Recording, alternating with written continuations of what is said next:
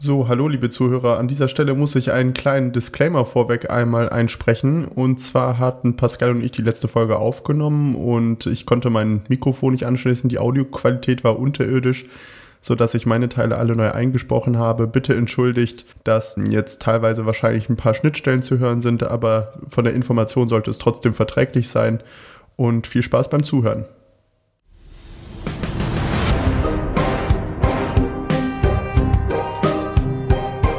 Medizingeflüster, der Podcast zum Mitreden. Hallo liebe Zuhörerinnen und Zuhörer, herzlich willkommen zu einer neuen Folge von Medizingeflüster, der Podcast, in dem wir euch eure Erkrankungen in einer allgemein verständlichen Sprache erklären. Letzte Woche war ich dran, ich habe etwas über das Guillain-Barré-Syndrom erzählt. Und dieses Mal möchte Robert uns etwas vorstellen. Ich weiß wie immer nicht, worum es geht und ähm, bin schon ganz gespannt, was du uns heute zu erzählen hast. Ja, Pascal, äh, ich habe dir heute die Kreuzfeld-Jakob-Erkrankung mitgebracht, also eine Prionerkrankung und möchte vorweg erstmal fragen, hattest du schon mal einen Patienten mit Kreuzfeld-Jakob? Tatsächlich ist es so, ich habe ähm, einmal bei einer äh, Lumbalpunktion geholfen, als ich ähm, einen Tag lang beim aktuellen Krankenhaus, wo ich bin, hospitiert habe.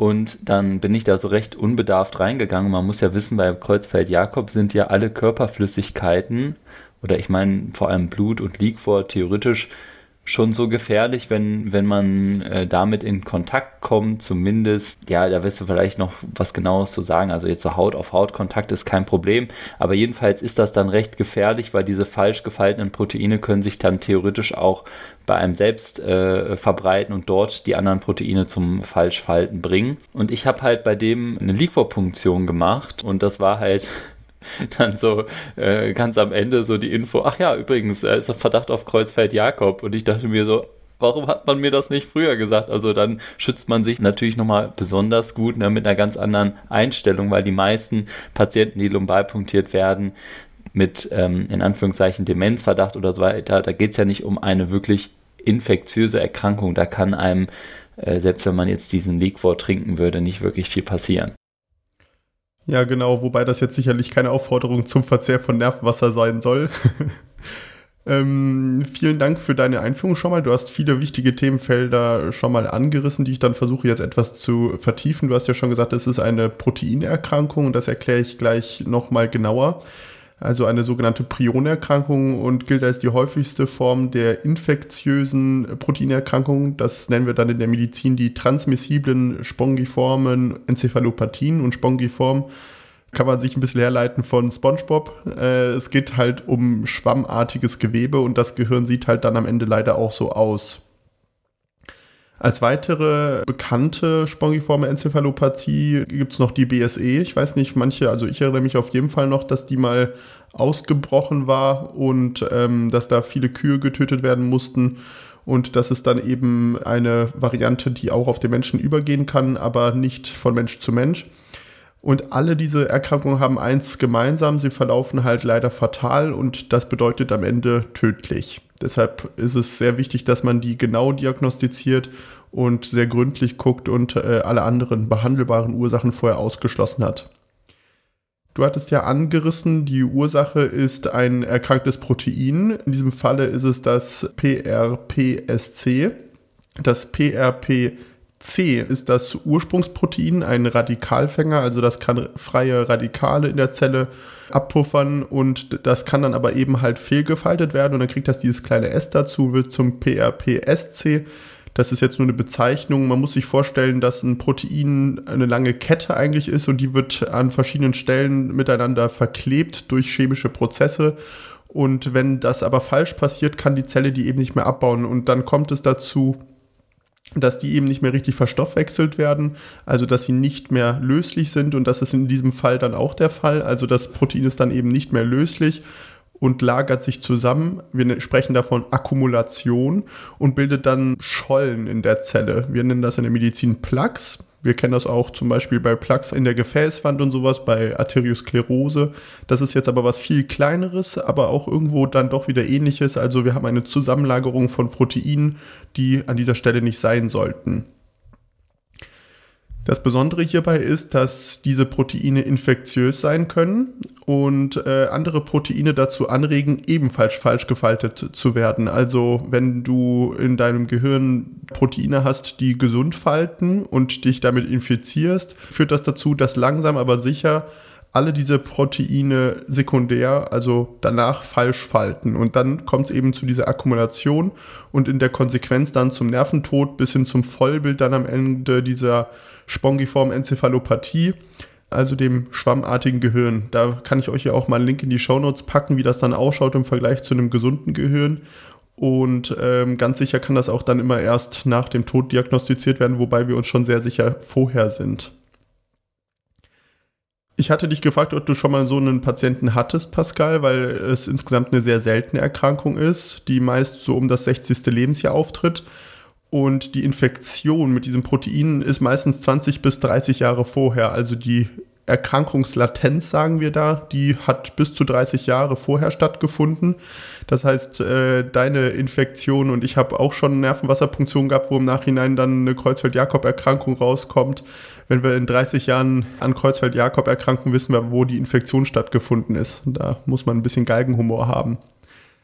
Es ist eine infektiöse Erkrankung, das hatte ich gesagt. Allerdings sind 90 Prozent der Erkrankungen mit Kreuzfeld-Jakob äh, sporadisch, also wir wissen nicht, woher es kommt. Es kommt irgendwo aus dem Körper durch Fehlfaltung und irgendwelche Umwelteinflüsse, die dazu führen.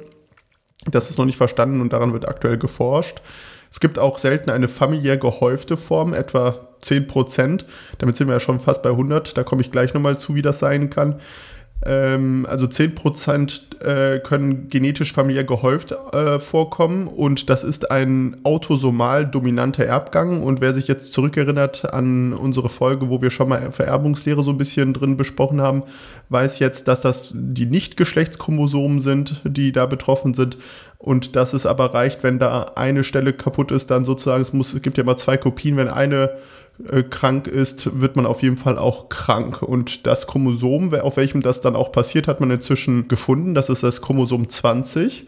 Und man weiß auch ganz genau, an welcher Stelle da was kaputt geht. Und zwar, wenn Valin an Stelle 210 in Leucin umgewandelt wird, also eine V210L-Mutation, kommt es zu einer fast 100-prozentigen Erkrankung. Und das nennen wir dann eine 100-prozentige Penetranz.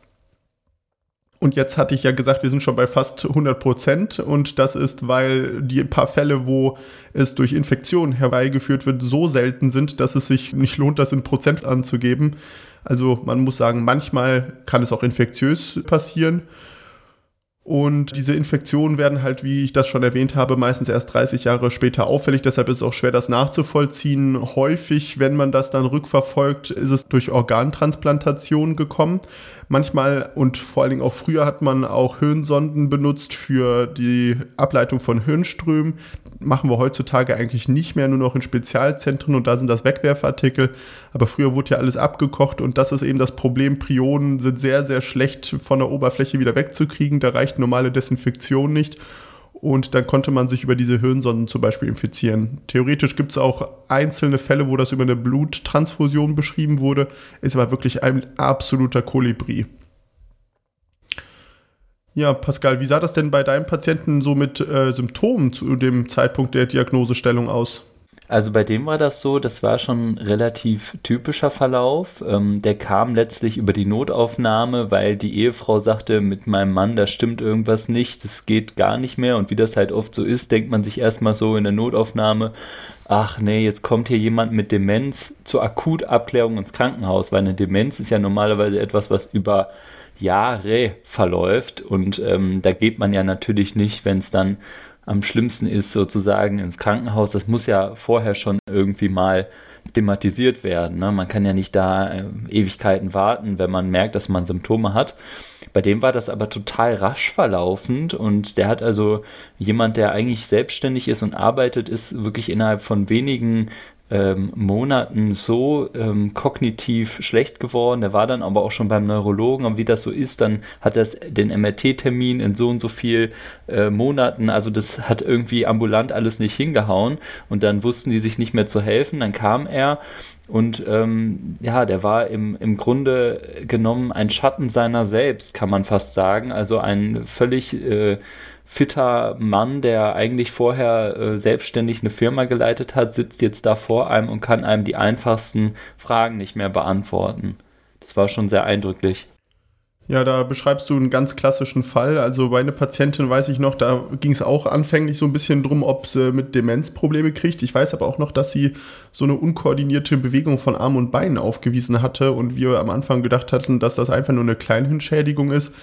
Aber dann hatte sich das immer deutlicher gezeigt. Die war, glaube ich, vier Wochen bei uns stationär, weil wir so differenziert am Schauen waren und da ist die wirklich dauernd schlechter geworden. Und eben diese anhaltenden Prozesse, wenn dann einmal Symptome auftreten, die sind schon relativ typisch.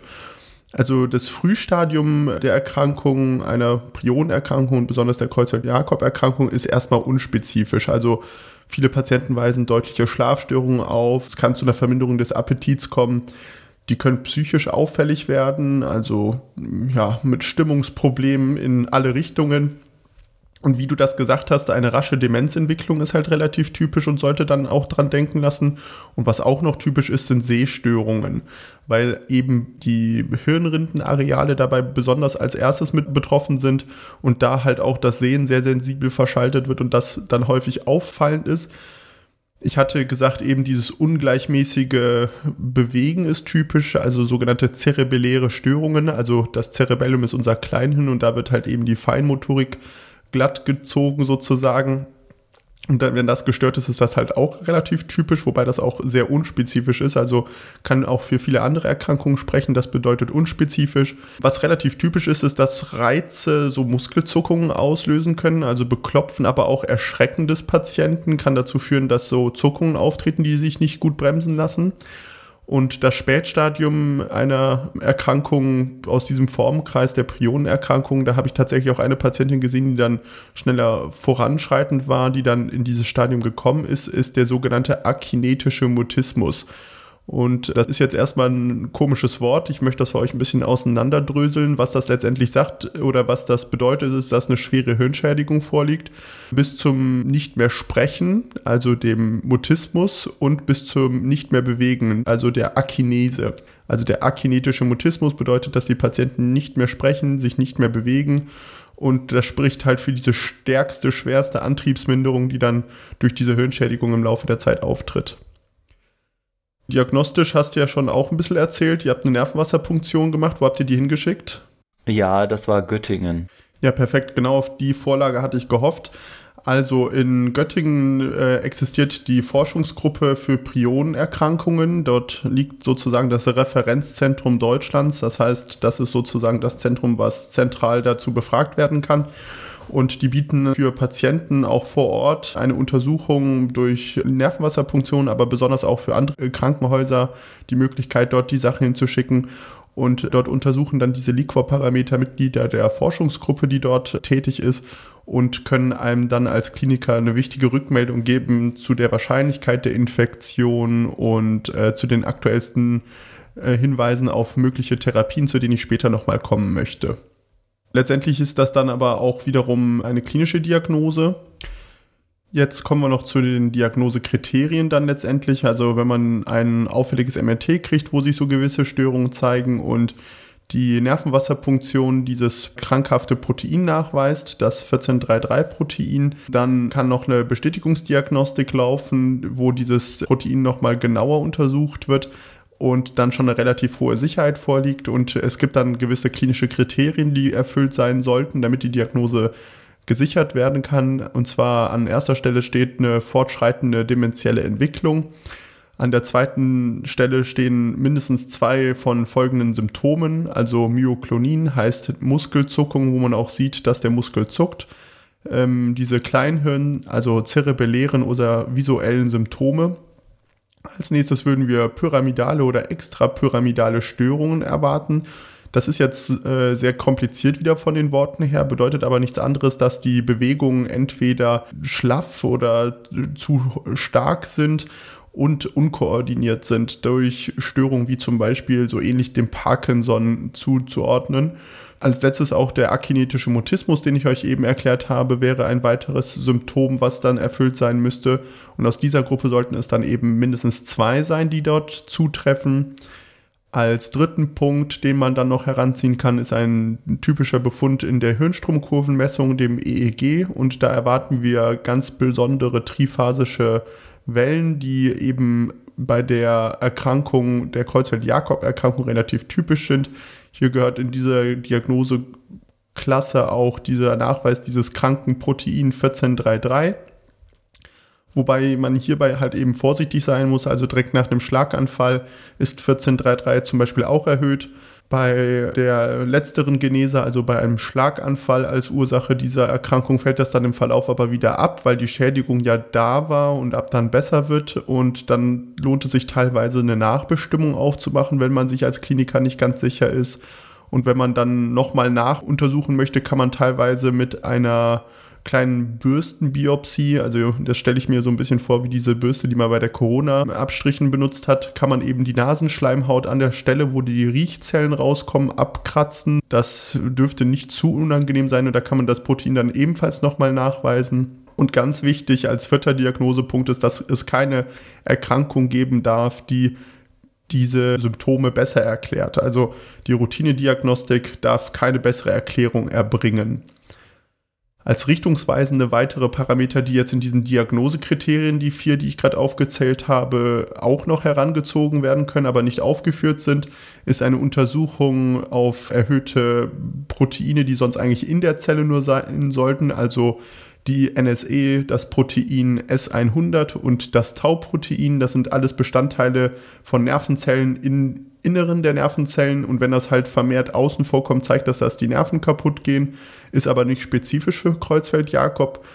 Die MRT-Veränderungen sind halt auch eben wieder nur hinweisend und zeigen dann so helle Bänder unter der Hirnrinde oder helle Strukturen in der Mitte des Gehirns für die Spezialisten an den Basalganglien. Und die endgültige Diagnose, hatte ich aber auch schon gesagt, kann eigentlich erst nach dem Tode dann durch die Obduktion gestellt werden, beziehungsweise vorher theoretisch auch durch eine Hirnbiopsie, wobei das halt auch diagnostisch beziehungsweise prognostisch dann keine Auswirkung hat. Es gab mal bei einem Patienten, der Doxycyclin gekriegt hatte, da gab es so leichte Studienhinweise drauf, dass das wohl die Erkrankung leicht verzögern könnte.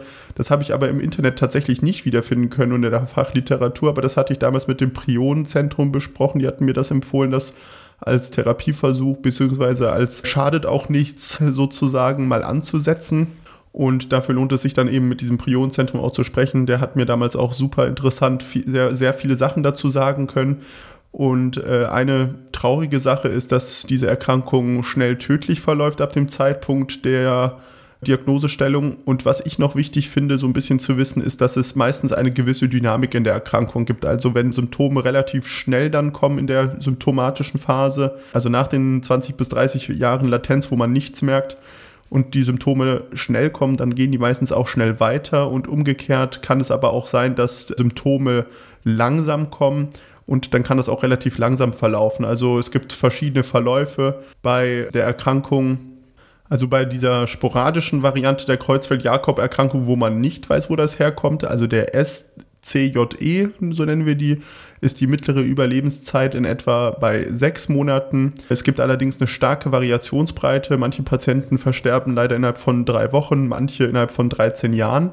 Auf der anderen Seite gibt es dann auch die Zahl leider, dass so 85 bis 90 Prozent der Patienten innerhalb des ersten Jahres nach Diagnosestellung versterben.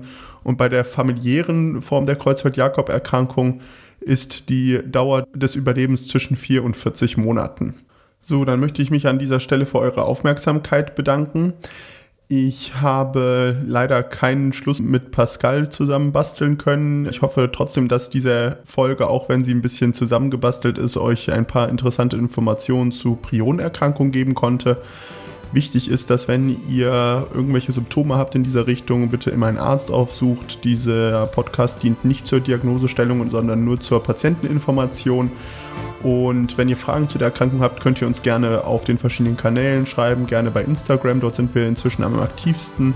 Und ansonsten vielen Dank fürs Zuhören und bis zum nächsten Mal. Tschüss!